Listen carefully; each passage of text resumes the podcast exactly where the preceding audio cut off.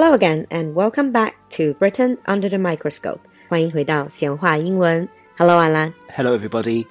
So today, do you notice anything a little bit different to our background music?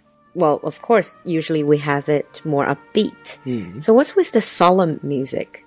That's because very soon, and also this year, marks a very special anniversary in Britain. It is a hundred years after the end of the First World War. 一战结束一百年的纪念日。So, is there any special celebrations or remembrance in the UK? Yeah, we wouldn't say celebration. Celebration is only for happy events. But remembrance is to remember all the soldiers that have died in the First World War. And it marks the anniversary on the 11th of November 1918. And this is what we call the 11th hour of the 11th day of the 11th month. 十一月十一号十一点。 Yeah, that's because at 11 o'clock in the morning, the Allies, Britain, France, America, and Italy stopped fighting against Germany. in the First World War. Yeah, And then you hold these kind of commemorative events every year every year. on November the 11th. Yeah, 所以，我们今天就来看一下，对英国人来说一个特别重要的日子 ——Remembrance Sunday， 被翻译成呃烈士纪念日或者叫阵亡将士纪念日，十一月十一号。It's something that is so important in the UK that everyone knows something about, uh, but not that many Chinese learners know. So why is this war remembered so much in the UK? You said it's the First World War. yeah. Because if you think about it, obviously the fresher memory would be the Second World War. Well, it's because the First World War, somewhere between 900,000 and 1 million British people were killed. 900,000 to a million. Yeah. That's really heavy casualty. And that's why it's still sometimes called the Great War. The Great War to mean how serious it Yeah. was. But you're absolutely right. The Second World War obviously saw lots of casualties. Mm-hmm. So Remembrance Sunday is now for all soldiers who have died in war. So- Not just the First World War. no, even recent wars as well. We remember them at that time. 所以现在的这个阵亡将士纪念日已经延伸到去纪念从一战开始一直到现在 Yeah. 所有呃为国捐躯的英国士兵或者英国人民。Mm. I'm very bad at history, so can you tell us a little bit about the First World War and obviously its relation with the UK, with British people? Oh, absolutely. Um, I won't go too much into details because it is quite a long war. Mm-hmm. But the First World War started in August 1914.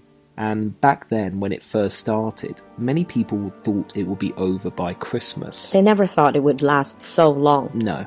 There was lots of patriotism, there was lots of nationalism. People were very proud and they wanted to fight. defend their country and all Yeah. that. And that war lasted four years. Four years, yeah. Most of the fighting involving Britain was on the Western Front. So that's modern day France and Belgium. You said so many people lost their lives during the war. So back then, did you have so many soldiers? Did you keep so many soldiers? We did. In 1916, we started conscription. Conscription, C O N S C R I P T I O N. Conscription 指的是强制的征兵或者兵役法。 yeah. In today's episode, there will be a lot of very specific words.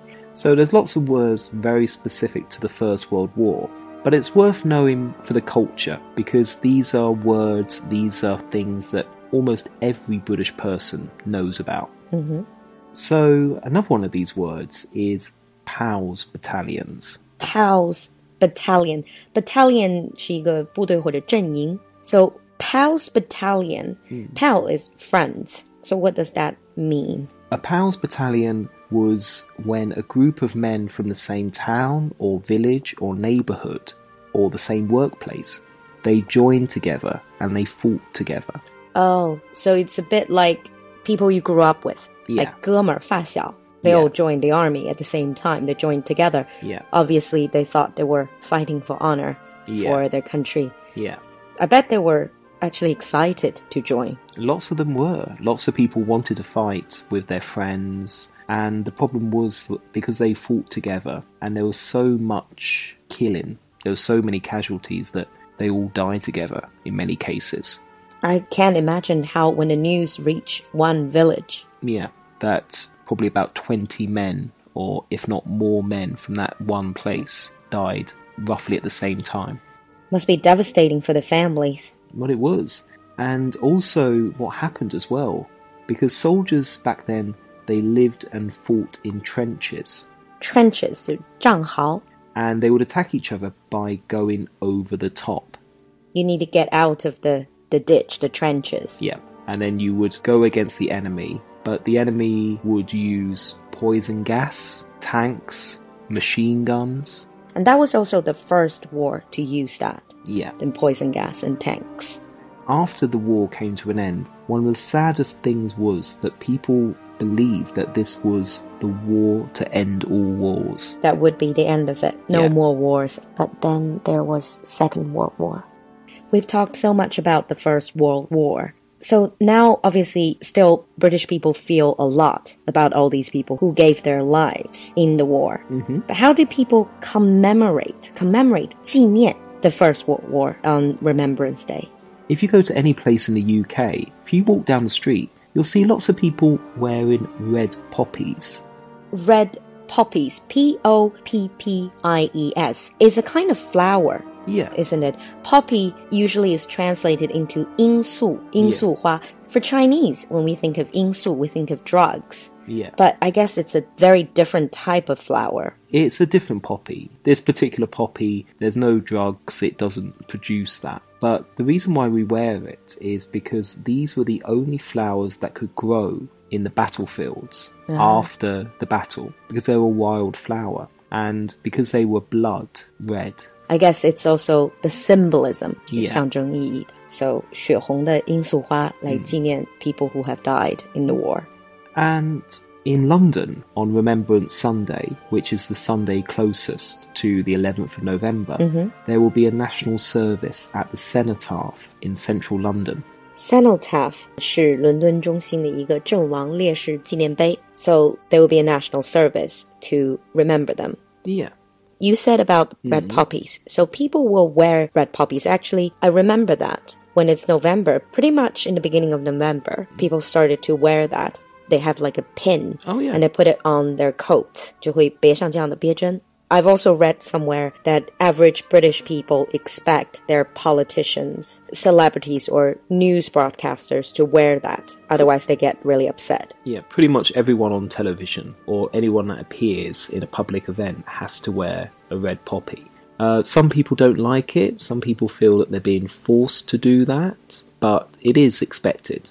But you're saying about poppies, at this particular ceremony and ceremonies around the country, people will leave poppies or a wreath of poppies. wreath of poppies，就是用这个罂粟花做的花圈 to show that they remember all these people that died. Yeah. This is not just in London, this is throughout the whole of the country.